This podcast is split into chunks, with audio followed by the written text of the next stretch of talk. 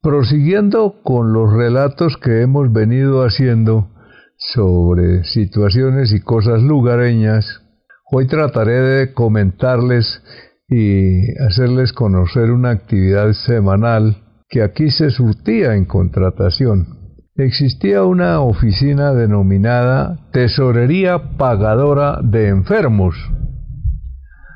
Allí se cancelaba semanalmente todos los viernes el subsidio de tratamiento, porque así se llamaba en esa época, a los enfermos.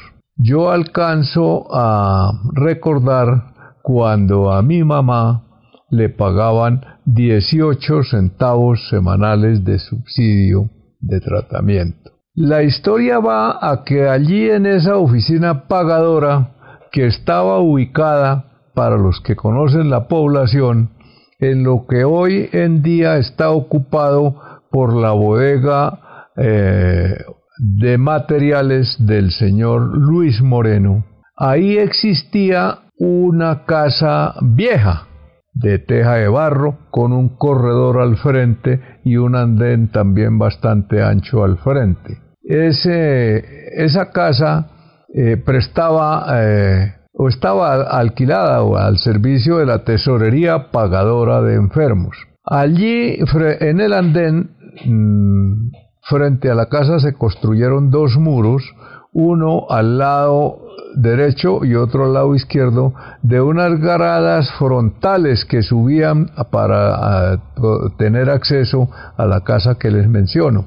Entonces construyeron los dos muros. ¿Para qué? Por, un, por el muro del lado, del lado izquierdo de la casa vista de frente entraban los hombres y por el muro de la, de la lado izquierdo de la casa entraban las mujeres. Por ahí iban haciendo cola para cobrar su subsidio. En el centro de esos dos muros estaba, como queda dicho, las escaleras de acceso a la casa. Allí se ubicaban en una mesa grande los funcionarios de pagaduría o tesorería pagadora de enfermos. Previamente eh, que ya lo tenían previsto porque como todos los viernes eh, se pagaba ese subsidio ellos eh, dentro de los días anteriores utilizaban unas bolsitas porque no valga aquí hacer la aclaración dentro de contratación su casco urbano no circulaba billete de ninguna denominación todo el movimiento de la parte urbana interna que llamábamos por esa época en contratación era en monedas. Los billetes eh, sí tenían acceso a contratación, pero hasta la caja externa que existía en lo que hoy todavía quedan unas ruinas allá de la casa de la administración. Allá había una oficina que se encargaba de hacer el cambio a los comerciantes cuando necesitaban salir a proveerse de, víveres o de elementos para traer para el consumo de la gente aquí en contratación. Entonces, en contratación, la parte interna, todo el movimiento económico normal era con monedas. Pues existía, como es lógico, los negocios que se hacían de manera clandestina y entonces eh, eh, tenían algunos eh, personajes, tenían billetes y los hacían circular porque era, era prácticamente imposible que por esa época, por ejemplo, si alguien compraba una casa en mil pesos, irla a pagar en monedas, eso era una cosa casi imposible porque porque la mayor moneda que había era la de 50 centavos. Las monedas eran centavo, 2 centavos, 5 centavos, 10 centavos y 50 centavos. Aquí vale hacer la aclaración de que existió eh, posiblemente una moneda bastante extraña. Yo vi una y la tiene en este momento aquí en contratación un señor Luis Argüello de dos centavos y medio y era moneda del Lazareto. No se sabe qué pasó con esa emisión de monedas, si fue que fue muy poca o no, no se sabe qué pasó, pero yo no conozco sino esa sola moneda de esa denominación. Bueno, Pero prosigamos con nuestro relato. el subsidio de alimentación semanal para los enfermos, ya les digo, el que yo alcanzo a recordar de los primeros que le conocí, que le pagaban a mi mamá, era 18 centavos semanales. Después le pagaban como que 32 centavos y después 48 o algo así. Eso lo iba subiendo el Estado, pero por allá muy de vez en cuando, por allá cada cuatro o cinco años, les hacían un, un aumentico a la ración, se llamaba por esa época aquí coloquialmente el subsidio no era ese el nombre, sino la ración. Así era que si se encontraba don Luis con don Pedro, en, eh, ¿para dónde va don Pedro? Voy a ver por allí si pago, si cobro la ración. ¿no?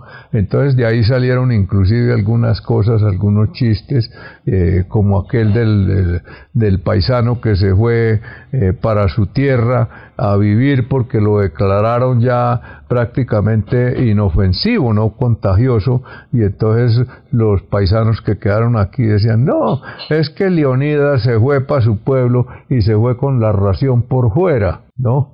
Entonces la gente pensaba, eh, quién sabe en qué cosa, y soltaban la risa. Pero prosigamos con la cosa del pago de la ración o subsidio de alimentación.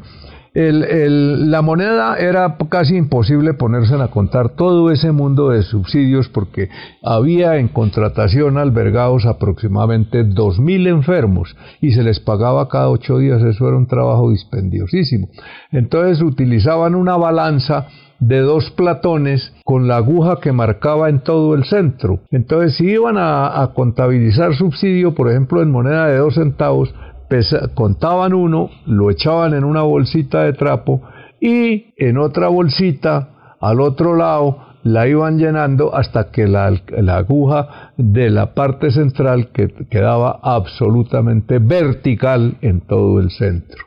Utilizaban, como dato curioso, utilizaban los funcionarios de la tesorería pagadora, utilizaban unas totumas largas hechas de calabazo, de, ese arbusto que echa esas eh, eh, calabazas eh, y las, eh, las, las, procesaban y hacían dos de una calabaza de esas, hacían dos, la perraban por la mitad y eso la ponían en el orillo de la mesa y ahí, ahí recogían las monedas y le ponían eh, de punta entre la bolsa la, para que escurriera dentro de la bolsa las monedas. Utilizaban ese, yo fui muchas veces, porque uno de chino es curioso, y, y le ponía cuidado a los, a los viejitos, a los señores, que hacían esa labor ahí. Yo recuerdo con mucho eh, exactitud el nombre de uno de ellos. Era un policía interno que lo tenían ahí como agregado en la tesorería pagadora de enfermos. Se llamaba Nicanor Arevalo. Lo conocí muchos años ahí trabajando. Y así hubieron muchos otros. Eh, el tesorero con su secretario y unos dos auxiliares ahí y aparte de eso pues les mandaban un policía de esos como también los viernes días de ración mandaban un policía de servicio que lo ubicaban en el centro de los dos muros por donde entraban hombres y mujeres y ese policía aparte de controlar que no hubiera desorden eh, cumplía la función de que cuando algún eh, cobrador de subsidio estaba muy malito, muy, muy en malas condiciones físicas, se hacía frente a las gradas y el policía hacía la labor de recoger la, la bolsa que contenía el subsidio y se la, se la echaba en algún recipiente que el paciente llevara. Ese era un servicio como como adicional en la cuestión de la pagaduría y más bien como de humanidad para ayudar a los inválidos en ese, en ese evento. Así perduró esa actividad por muchos años en esa casa. Yo, yo recuerdo que yo estaba muy pequeño, ya le digo, pues estaría yo tan pequeño que ya le digo, el subsidio de mi mamá eran 18 centavos. ¿Qué, qué, qué podría hacerse con 18 centavos en una semana?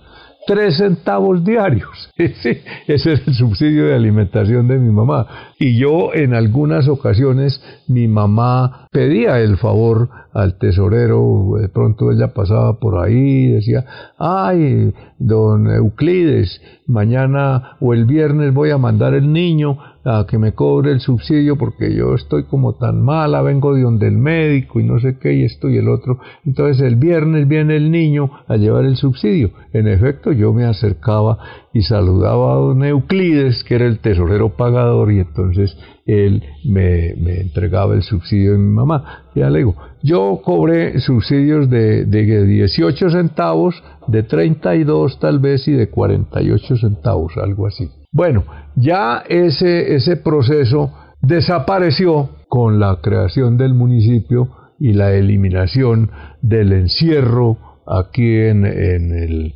en eh, contratación. Ya entonces eh, pasó, siguió el subsidio, se siguió cancelando, pero ya hubo libertad, entonces ya llegaban los billetes, ya llegaron los billetes, ya el valor del subsidio eh, aumentó y entonces ya el procedimiento era otro, ¿no? Pero ese tan rudimentario, tan, tan como tan local, eh, lo conocí aquí por muchos años y los empleados muy eficientemente, ellos ya les digo, para que les rindiera no ponerse a contar subsidios por subsidio, lo hacían pesando las monedas. Depende del, del, valor de la, de la denominación de la moneda que fueran a contabilizar el subsidio, así lo hacían, fuera con la de 5 centavos, con la de 2, con la de 50 centavos, siempre era pesada. La, la de 50 sí creo que no era pesada, me parece que no era pesada. Las pesadas eran las otras monedas. Esa, ese era un evento bastante simpático y la casa perduró después de, acabarse el pago ahí, perduró por muchos años eh, con sus muros eh, al frente y eso, pero vino, como es lógico, vino el progreso de la población y eso lo compró un señor que tenía algún dinero y derribó esa casa con muros y todo y hizo un salón, eh, una bodega inmensa, grande ahí y murió la famosa tesorería pagadora de enfermos.